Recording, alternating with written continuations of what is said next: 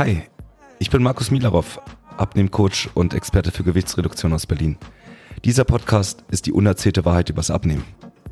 Sorry, ich kann nichts anfangen mit all dem Gequatsche von den Fitnessinfluencern. Und noch viel weniger kann ich damit leben, was in all den Werbespots oder in Frauen- und Männermagazinen erzählt wird. In diesem Podcast geht es um die rigorose Ehrlichkeit. Was funktioniert wirklich und was ist nur blanke Theorie? Das ist Warum nicht einfach abnehmen? Der Podcast rund ums Thema schnelles und einfaches Abnehmen für alle, die endlich Ergebnisse auf der Waage und im Spiegel sehen wollen. Ready? Let's go!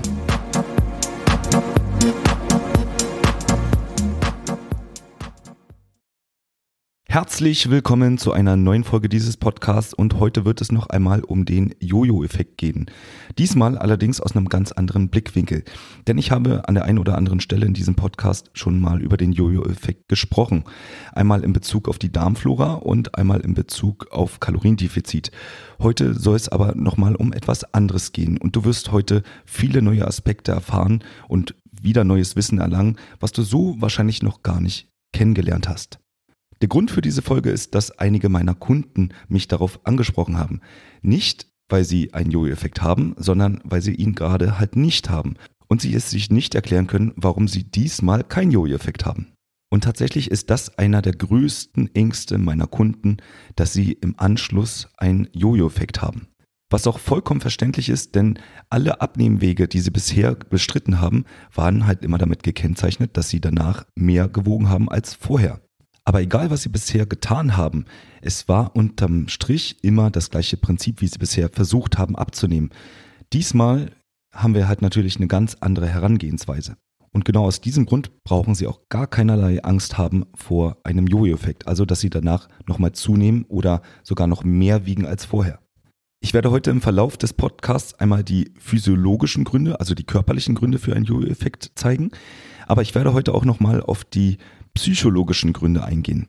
Also, was passiert denn eigentlich im Kopf nach einer Diät, was dazu führen könnte, dass du wieder zunimmst? Aber wie immer an dieser Stelle, bevor ich so richtig loslege, möchte ich mich einmal herzlich bei allen bedanken, die mir aufgrund der letzten Folge so viele Nachrichten geschrieben haben. Denn ich habe weitaus mehr als 20 E-Mails und WhatsApp-Nachrichten bekommen, wie toll sie doch die letzte Folge fanden. Und dafür kann ich mich einfach nur herzlich bedanken. Es freut mich, wenn die letzte Folge wirklich gut ankam. Und falls du die letzte Folge noch nicht gehört hast, dann hol das unbedingt nochmal nach. Denn ich habe wirklich die Hosen runtergelassen. Und du wirst wahrscheinlich nie wieder so viel Privates von mir zu hören bekommen. Aber mir war es wichtig, das einmal loszuwerden, denn ich möchte, dass ihr seht, dass ich genauso ein Mensch bin wie ihr auch. Und vor allem möchte ich, dass ihr wisst, warum ich das hier eigentlich alles mache. Warum dieser Podcast? Warum kümmere ich mich um Menschen, die gern abnehmen wollen? Ich möchte, dass ihr seht, dass es mir nicht nur ums Geldverdienen geht, sondern dass ich ein ernsthaftes Interesse daran habe, dass Leute wirklich ihr Ziel erreichen. Und dass ich endlich Schluss machen will mit all dem Quatsch, was dort draußen alles so erzählt wird. Und ich kann dir sagen, ich bin heute schon seit 3.30 Uhr wach und habe mir reingezogen, was andere Leute denn so im Abnehmbereich alles so posten, bei Instagram zum Beispiel. Und 99 Prozent dieser Leute posten eigentlich immer das Gleiche. Es geht immer und immer wieder darum, dass die Leute ja angeblich so viel essen und deswegen müssten sie weniger essen, also ein Kaloriendefizit haben, damit sie denn endlich abnehmen. Und an dieser Stelle kann ich ja mal eines vorwegnehmen. Ich habe gerade zwei Neukundinnen und bei beiden kam bei der Ernährungsanalyse heraus, dass sie viel, viel zu wenig essen, um überhaupt ansatzweise abnehmen zu können. Die eine Dame isst pro Tag 500 Kalorien zu wenig. Bei der anderen sind es sage und schreibe 900 Kalorien. Noch einmal, zu wenig. Und beide haben sich an mich gewendet, weil sie sich gewundert haben, warum sie denn nicht abnehmen. Und ich stelle mir an dieser Stelle immer wieder die Frage, was hätten sie denn gemacht, wenn sie an einen anderen Abnehmcoach gekommen wären? Beziehungsweise, was hätte der denn mit denen gemacht? Hätte er jetzt also einen neuen Ernährungsplan erstellt mit noch weniger Essen, also noch mehr Kaloriendefizit? Die eine Kundin wäre dann auf jeden Fall unter 1000 Kalorien am Tag gewesen. Und wenn sie schon bei 900 Kalorien zu wenig nicht abnimmt, na was meint ihr denn, was passieren würde, wenn sie 1500 Kalorien zu wenig essen würde? Meint ihr, dass sie dann abnehmen würde? Wahrscheinlich eher nicht. Ich korrigiere mich, ziemlich sicher, dass sie nicht abnehmen würde, wenn sie jetzt noch weniger essen würde. Und für mich ist auch jede Diät, die irgendwie auf einem Kaloriendefizit beruht, zwangsläufig mit einem Jojo-Effekt verbunden. Und das sage ich dir aus 20 Jahren Berufserfahrung in dem Bereich. Warum das so ist, werde ich dir im Folgenden erklären. Aber bevor ich das tue, ich sehe auch eine sehr starke Tendenz bei einer langfristigen Ernährungsumstellung, dass es auch dort einen Jojo-Effekt gibt. Und wenn du dich jetzt fragst, wie kann das denn sein? Also wenn ich langfristig meine Ernährung umstelle, wieso sollte ich denn dann überhaupt zunehmen? Und dafür gibt es einfach psychologische Gründe. Und die werde ich dir heute mal näher erklären. Auf jeden Fall, um das mal zusammenzufassen, nur weil alle von einem Kaloriendefizit oder einer langfristigen Ernährungsumstellung reden, wird es dadurch nicht richtiger. Denn vor 200 Jahren hat auch jeder über einen Aderlass gesprochen und das war die medizinisch neueste Erkenntnis. Alle haben das befürwortet, aber nur weil alle davon sprechen, wird es dadurch halt nicht richtiger. Denn oftmals ist das Problem, dass man eine falsche Annahme als Voraussetzung nimmt. Und wenn die Grundvoraussetzung schon falsch ist, dann können alle daraus abgeleiteten Maßnahmen natürlich auch nicht richtig werden. Und falls du gerade nichts mit Aderlass anfangen kannst, lass mich das einmal kurz erklären. Vor 200 Jahren gab es die sogenannte Vier-Säfte-Lehre, auch Humoralpathologie genannt. Und du hörst schon, das klingt verdammt wichtig. Jedenfalls ist man davon ausgegangen, dass der Körper aus vier Säften besteht, nämlich Blut, Schleim, gelbe und schwarze Galle. Und wenn jemand krank wurde, dann ist man davon ausgegangen, dass es bei diesen vier Säften irgendwo zu einem Ungleichgewicht im Körper gekommen ist. Und um dieses Ungleichgewicht wieder zu beheben, hat man bei dem Patienten einen Aderlass gemacht. Also sprich, man hat einfach mal ein bis anderthalb Liter Blut abgezapft. Und das hat man bei sämtlichen Krankheiten gemacht, unter anderem auch bei der Pest. Und wenn so ein Mensch also vorher im Fieberkrampf da lag und total unruhig war vor Fieberattacken, dann hat man beobachtet, wenn man so einen Aderlass gemacht hat, wie ruhig der dann im Anschluss war. Ist auch verständlich, wenn einem auf einmal ein Liter Blut fehlt. Aber auf jeden Fall hat man das jetzt als Argument genommen, dass Aderlass vollkommen funktioniert. Dass das im Nachhinein aus heutiger Sicht totaler Schwachsinn war, das weiß man jetzt, aber das wusste man damals halt nicht. Und falls du vielleicht gerade denkst, naja, wenn ich mir so die Bilder anschaue bei den Leuten, die immer von einem Kaloriendefizit sprechen, diese Vorher-Nachher-Bilder, dann scheint es ja doch zu funktionieren. Dann scheint da ja was Wahres dran zu sein. Aber noch einmal, die Leute früher dachten auch, wenn die Person ruhiger wird nach einem Aderlass, dann scheint der ja auch geheilt zu sein. Dass es dem Patienten dann später im Anschluss nicht mehr so gut ging, das weiß man heute. Und dass die meisten Leute, die so viel abgenommen haben über ein Kaloriendefizit, irgendwann wieder mehr wiegen, das kann ich dir heute sagen. Denn auch hier ist die Grundannahme, mit der Voraussetzung man da sich ran nähert, einfach die falsche. Denn die Grundannahme ist die, dass jeder, der zu viel Gewicht hat, sich automatisch von zu viel Essen ernährt hat und deswegen so viel wiegt. Und deswegen musst du weniger essen, um wieder abzunehmen. Und das kann ich dir wiederum aus 20 Jahren Berufserfahrung sagen, ist einfach eine falsche Annahme. Die meisten essen tatsächlich zu wenig. Und dieses zu wenig Essen führt dazu, dass der Körper blockiert und statt abzunehmen, er zunimmt. Und wenn man schon sagt zu viel, dann geht es nicht darum, dass man insgesamt zu viel isst, sondern wenn, dann zu viel von dem Falschen. Denn insgesamt ist die Kalorienaufnahme nicht viel mehr als das, was wir vor 50 Jahren zu uns genommen haben. Und ein Großteil meiner Kunden ernährt sich vollkommen gesund. Wenn du da auf den Ernährungsplan schaust, den sie vorher so zu sich genommen haben, dann wirst du sehen, dass sie sich sehr ballaststoffreich, gemüsereich, wenig Fleisch, wenig Fisch ernähren, viel Obst und dass es da an sich auf den ersten Blick nichts gibt, was man irgendwo sagen könnte, dass das falsch wäre. Und trotzdem nehmen sie nicht ab. Und noch viel schlimmer, sämtliche Abnehmversuche über die normalen, ich sage jetzt mal Mainstream-Wege, haben immer wieder dazu geführt, dass sie vielleicht am Anfang abgenommen haben, später dann aber wieder zugenommen haben, bis zu dem Punkt, dass sie mehr gewogen haben als vorher. Also Jojo-Effekt.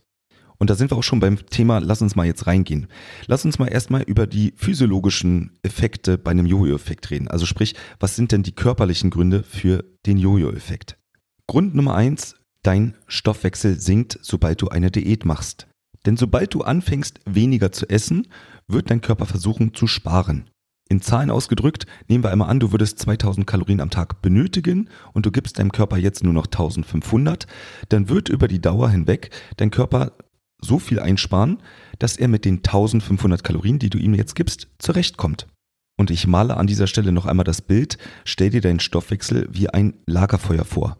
Und wenn du von außen weniger Brennmaterial in dein Lagerfeuer schmeißt, dann wird die Flamme kleiner. Also sprich, dein Stoffwechsel wird geringer.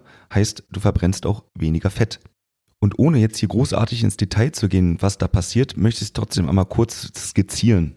Du hast in deiner Muskulatur Mitochondrien, also die Kraftwerke. Das ist also der Ort, wo deine Nahrung verbrannt wird und Energie entsteht. Und sobald du anfängst, weniger zu essen, also weniger Brennmaterial reinkommt, senken diese Kraftwerke ihre Effektivität.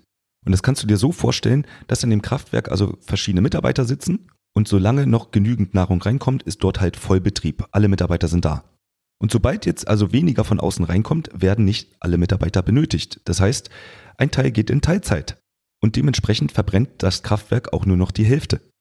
Und wenn du das Ganze über einen längeren Zeitraum machst, dann sinkt nicht nur die Effektivität der Kraftwerke, sondern nach und nach werden ganze Kraftwerke geschlossen. Übrigens, dreimal darfst du raten, was generell mit deiner Energie passiert, wenn du jetzt weniger Kraftwerke zur Verfügung hast. Deine Energie geht nämlich runter. Das heißt, du bist müde, du bist schlapp, du kannst dich nicht mehr so schnell bewegen, du bist nicht mehr so ausdauernd, weil ohne Kraftwerke natürlich auch keine Energie. Und weil Kraftwerke ja verbrennen, entsteht dort auch Wärme. Wenn du also merkst, dass du bei einer Diät frierst, dass dir kalt wird, dann liegt das daran, dass deine Kraftwerke heruntergefahren sind oder sogar geschlossen. Auf jeden Fall ist es ein sicheres Zeichen dafür, dass dein Stoffwechsel gerade nach unten gefahren ist. Und dass dein Körper gerade vieles tut, aber auf jeden Fall nicht Fett verbrennt. Aber das Schlimme kommt jetzt noch, denn wenn du jetzt noch länger Diät machst und noch länger andauernder weniger isst, dann fängt der Körper nach und nach an, ganze Bezirke abzureißen. Er macht sich jetzt also nicht mehr nur die Arbeit, einzelne Kraftwerke zu schließen, und abzubauen, sondern er nimmt gleich die komplette Muskelzelle. Das heißt, dein Körper baut nach und nach Muskulatur ab. Und damit ist der nächste Schritt der Stoffwechselsenkung getan. Übrigens, in dieser Zeit nimmst du natürlich ab, denn wenn dein Körper Muskulatur verstoffwechselt, dann hast du weniger auf der Waage, denn in jedem Kilo Muskel wird auch nochmal zwei, drei Liter Wasser gespeichert. Es ist also durchaus so, dass du durch ein Kaloriendefizit erstmal abnimmst aber es ist halt nicht das, was du möchtest, also kein Körperfett, sondern du baust Muskeln und Wasser ab. Und weil du zwangsläufig dann irgendwann an den Punkt kommst, wo dein Stoffwechsel so niedrig ist, dass du mit weniger Essen nicht mehr weiterkommst, stagniert deine Waage. Und das guckst du dir über einen gewissen Zeitraum an und spätestens dann fängst du halt an, wieder normal zu essen, weil die Diät bringt ja nichts mehr. Und jetzt passiert's halt. Du isst wieder deine 2000 Kalorien, und dir fehlen die Kraftwerke, um das Ganze zu verbrennen. Und was nicht verbrannt wird, na, das wird halt gespeichert. Also nimmst du jeden Tag aufs Neue wieder zu. Und jetzt könnte man ja meinen, na ja, dann werden die Kraftwerke ja von alleine wiederkommen. Falsch. Genau das passiert nämlich nicht. Denn als erstes müsstest du mal wieder neue Bezirke bauen, also neue Muskulatur aufbauen. Und wie macht man das? Durch Muskelaufbautraining. Und das ist nichts anderes als Bodybuilding. Also am besten im Fitnessstudio mit schweren Gewichten hantieren. Da hilft leider kein Joggen, Fahrradfahren, Schwimmen oder irgendein Bauchbeine-Po-Kurs. Es ist also durchaus möglich, dass du jetzt anfängst mit Sport und nichts passiert. Weil du nämlich nicht den richtigen Sport machst, um die Muskulatur wieder aufzubauen. Und weil du merkst, dass du immer weiter zunimmst, und zwar so lange, bis du mehr wiegst, als du vorher gewogen hast, denn dir fehlen ja jetzt die Kraftwerke. Mit normaler Ernährung wirst du jetzt nach und nach immer, immer weiter zunehmen. Und deswegen fängst du also wieder die nächste Diät an. Machst die gleiche Diät wie vorher. Und was ist jetzt das Problem? Du hast ja nur noch die Kraftwerke übrig, die schon bei der letzten Diät waren.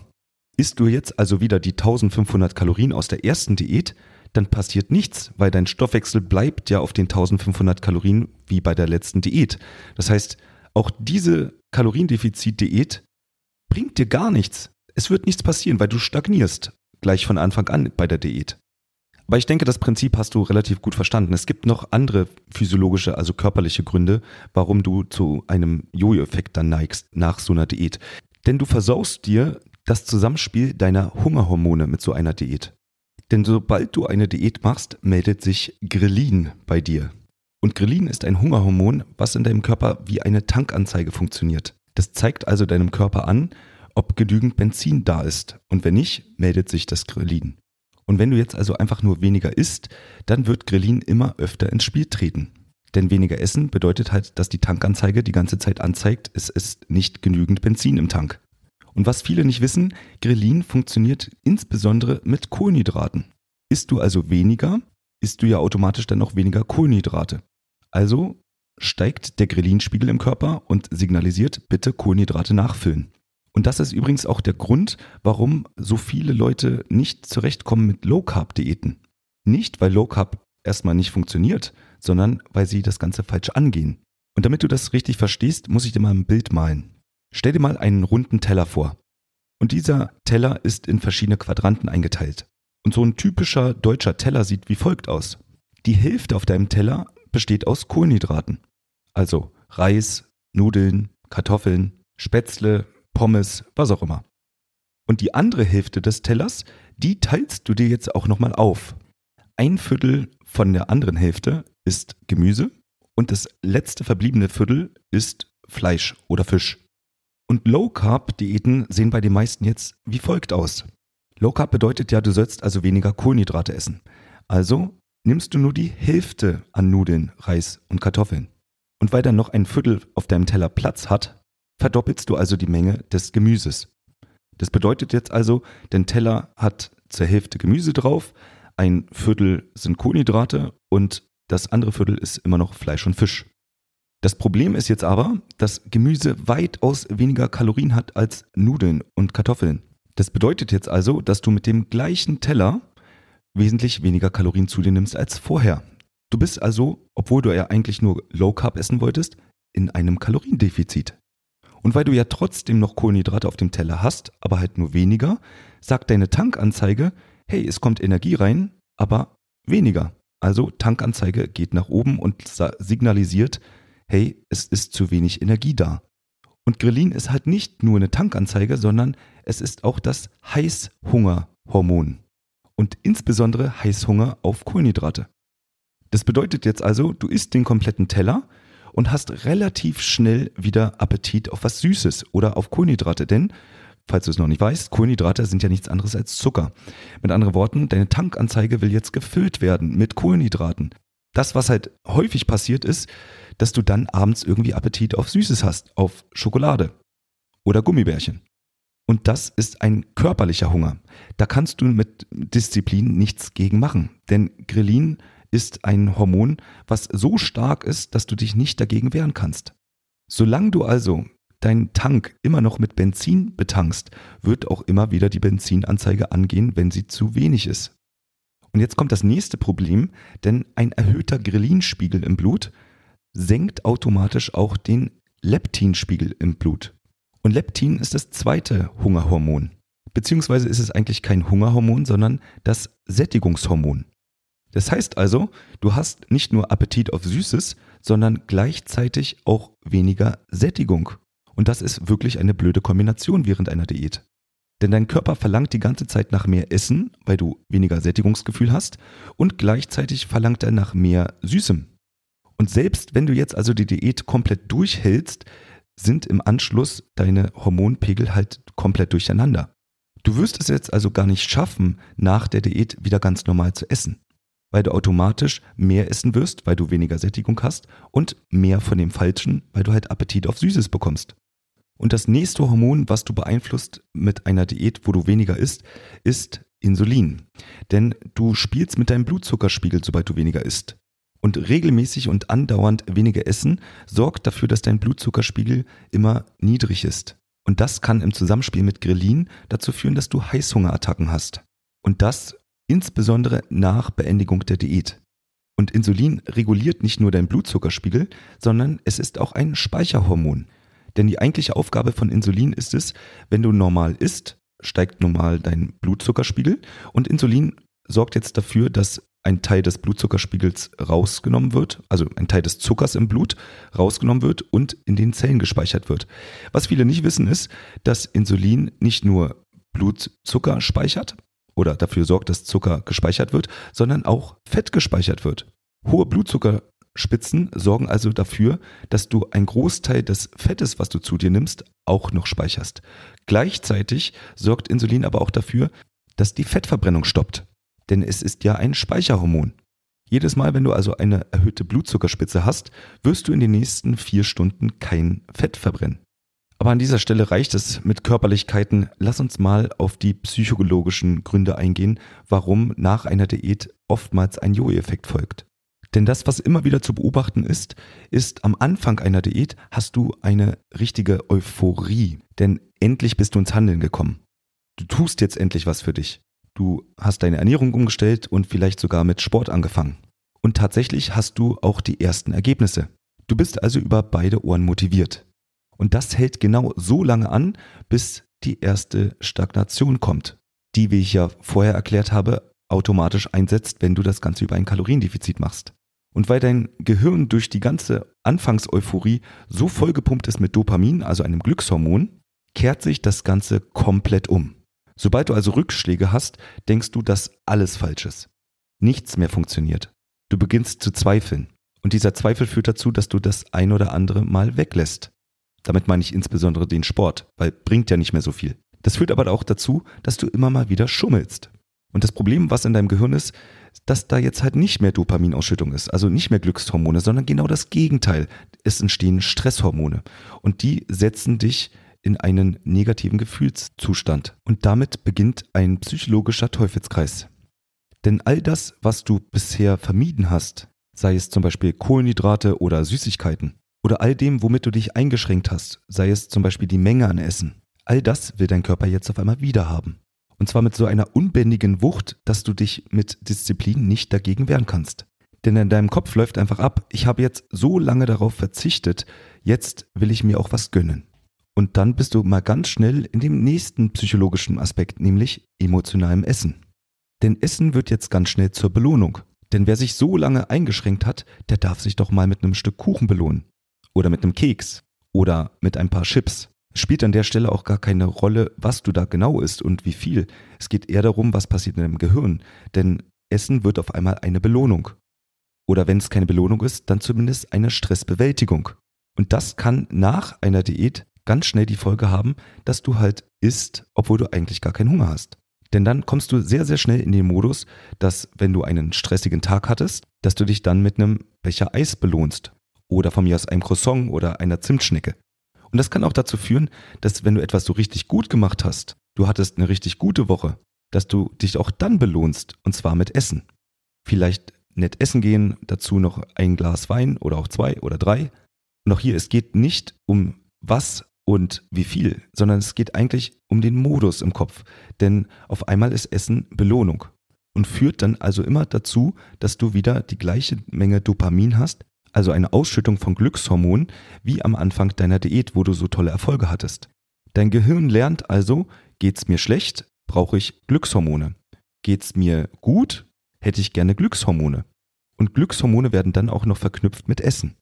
Und das Schlimmste, was dann noch passieren kann, ist, jedes Mal, wenn du Langeweile hast, sorgt dein Gehirn dafür, dass es auch gerne einen kleinen Schub Dopamin hätte. Das heißt, es kann dazu führen, dass du dann auch noch aus Langeweile isst.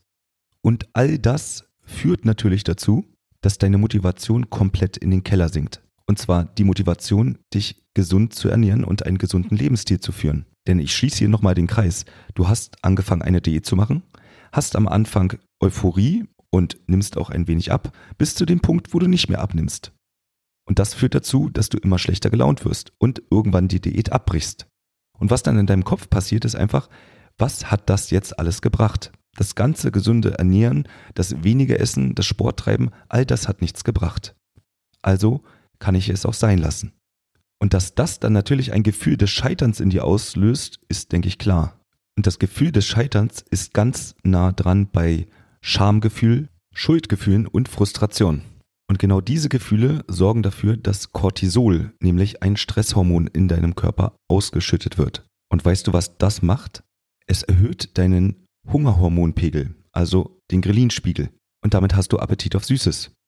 Gleichzeitig senkt es deinen Leptinspiegel, also deine Sättigung. Und Cortisol sorgt gleichzeitig dafür, dass du mehr Fett speicherst und gleichzeitig weniger Fett verbrennst. Und wie du siehst, entsteht dort allein vom Kopf her so viel Teufelskreis, dass du dich gar nicht dagegen wehren kannst, wieder zuzunehmen. Und weil du ja nicht nur die psychologischen Effekte hast, sondern gleichzeitig auch noch die körperlichen Effekte, die ich am Anfang erzählt habe, führt eigentlich keinen Weg daran vorbei. Also sobald du anfängst mit einem Kaloriendefizit abzunehmen, wirst du zwangsläufig irgendwo mal Kontakt haben mit einem Jojo-Effekt. Tja, aber was kannst du denn jetzt genau dagegen tun? Tja, das Einfachste ist halt nicht weniger essen und nicht dem glauben, was dir alle weismachen wollen. Denn es gibt einfach noch andere Abnehmmethoden, die wesentlich effektiver und nachhaltiger sind. Und wenn du wissen willst, wie das Ganze für dich funktionieren kann, dann kann ich dir einfach nur empfehlen, melde dich doch bei mir. Unten in den Shownotes findest du einen Link zu meinem kostenlosen Kennenlerngespräch. Da kannst du dich ganz unverbindlich einfach mal mit mir unterhalten und wir finden einen Weg, wie das Ganze auch für dich möglich ist. Und wenn du noch nicht so weit sein solltest und mir noch nicht genügend vertraust, dann ist das vollkommen okay. Dann wirst du in den Shownotes einen Link zu einem Blogartikel finden, wo ich das Ganze auch nochmal näher ausführe. Und da findest du also auch ein paar Ansatzpunkte, die dir dabei helfen werden, den Jojo-Effekt zu verhindern. Und damit bin ich auch schon am Ende der heutigen Folge. Ich hoffe, ich konnte dir helfen und du hast ein paar Aspekte kennengelernt, die du vorher noch nicht kanntest. Und damit verabschiede ich mich bis zur nächsten Woche. Wir hören uns. Das war eine Folge Warum nicht einfach abnehmen? Der Podcast rund ums Thema schnelles und einfaches Abnehmen für alle, die endlich Ergebnisse auf der Waage und im Spiegel sehen wollen. Ich bin Markus Milarov und für weitere Folgen zum Thema Abnehmen abonniere jetzt diesen Podcast und hinterlasse gerne ein Review.